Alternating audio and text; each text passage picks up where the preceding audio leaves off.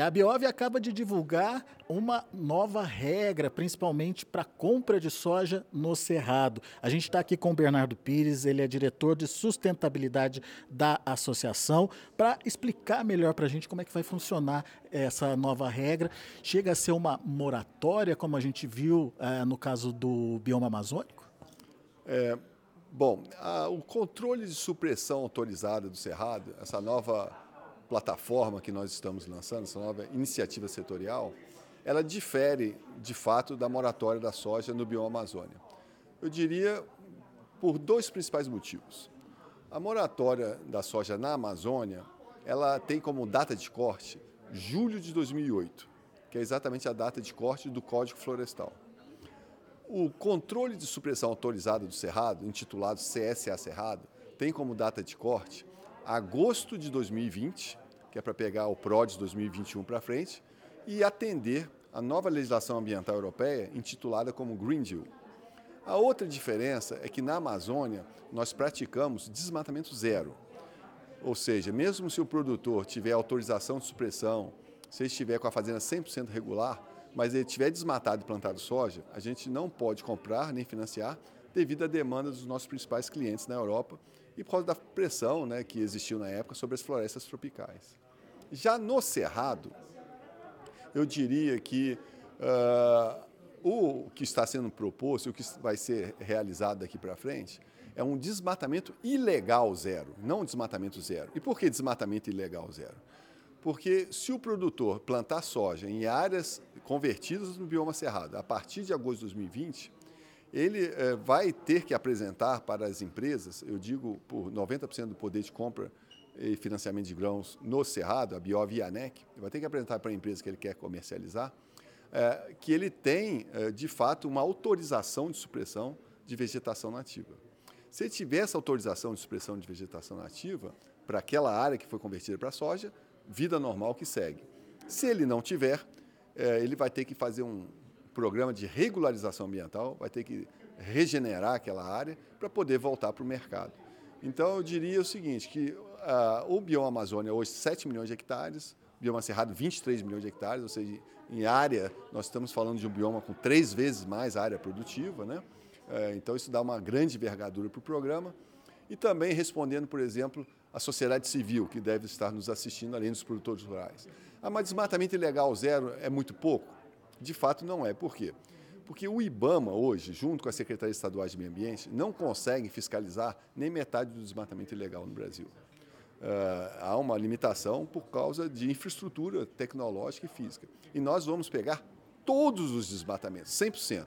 Onde tiver o PROD Cerrado do INPE com soja, vai ser identificado e nós vamos solicitar as autorizações de supressão de vegetação para não comprar nenhum produto que venha de desmatamento ilegal. Essa comprovação, ela precisa estar documentada ou se ele já entrou com esse processo é, anteriormente a essa data que você disse, mas ainda não recebeu a documentação finalizada, isso vale também? É, na verdade, é, se ele entrou com um protocolo, mas aquele protocolo é referente exatamente àquela área que foi convertida, é, nós vamos aceitar. Mas o mais importante é que tanto o protocolo para entrar com autorização ou a própria autorização de supressão de vegetação em si, ela tem que coincidir com a área que foi convertida tá? e coincidir também com a data que houve a conversão. Isso vai ser checado individualmente, fazenda por fazenda. E o bloqueio vai ocorrer né, na fazenda inteira. Né? Se o produtor tiver cometido desmatamento ilegal em mais de 25 hectares, que é a nossa é, medida mínima, né?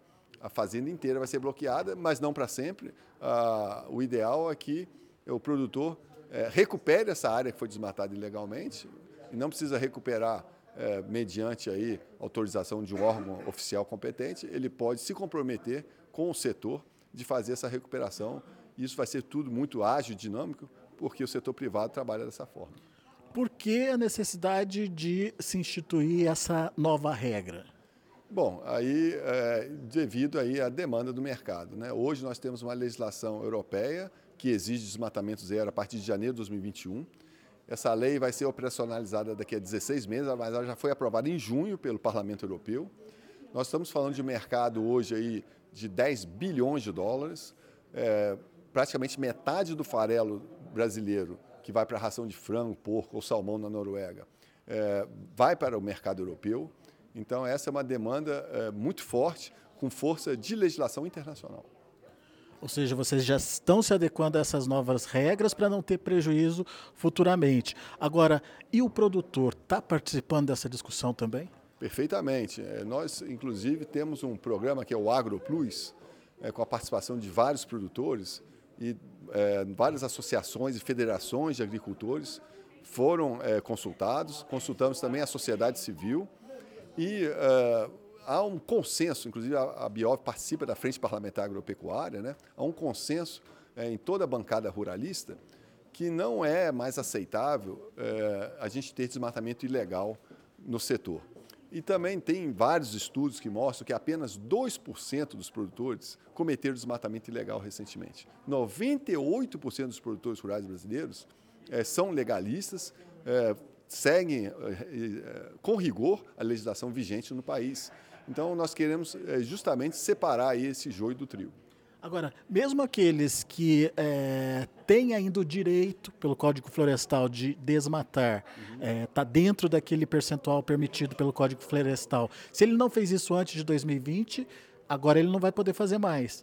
É, ou, se ele fizer, ele está sujeito à sanção, é isso? Não, é, absolutamente. Na Amazônia, sim. É, na Amazônia, desde 2008, esse matamento zero. Mas é, no Cerrado, se ele cumprir a lei, se ele cumprir todo o Código Florestal, se ele fizer o desmatamento com autorização, ele não vai ter sanção nenhuma. Mesmo posterior a essa Mesmo data? Mesmo posterior a essa data, sem problema nenhum. É desmatamento ilegal zero a partir de 2020. Se ele cometeu desmatamento ilegal antes de 2020, também não vai haver sanção. E se ele é, fez um desmatamento autorizado a partir de 2020, também não vai ter sanção. É fato que a lei europeia prevê desmatamento zero, né? mas é, é, ainda faltam 18 meses para ela ser implementada. Pode ser que lá na frente a gente tenha que ajustar, mas hoje a regra é essa. Muito bem atendendo então às normas internacionais, atendendo aí também à necessidade do produtor, enfim, o mercado se ajustando à necessidade ambiental, a essa cobrança por sustentabilidade eh, que vem agora de todo mundo. Obrigado pela, pelos esclarecimentos. Para você, produtor do Cerrado, fique atento, entenda melhor essas regras e evite dor de cabeça, porque é, se tiver ilegal, vai, vai ser é, tirado fora. É, exatamente. Eu digo assim, produtor rural que está nos assistindo, evite problemas na comercialização.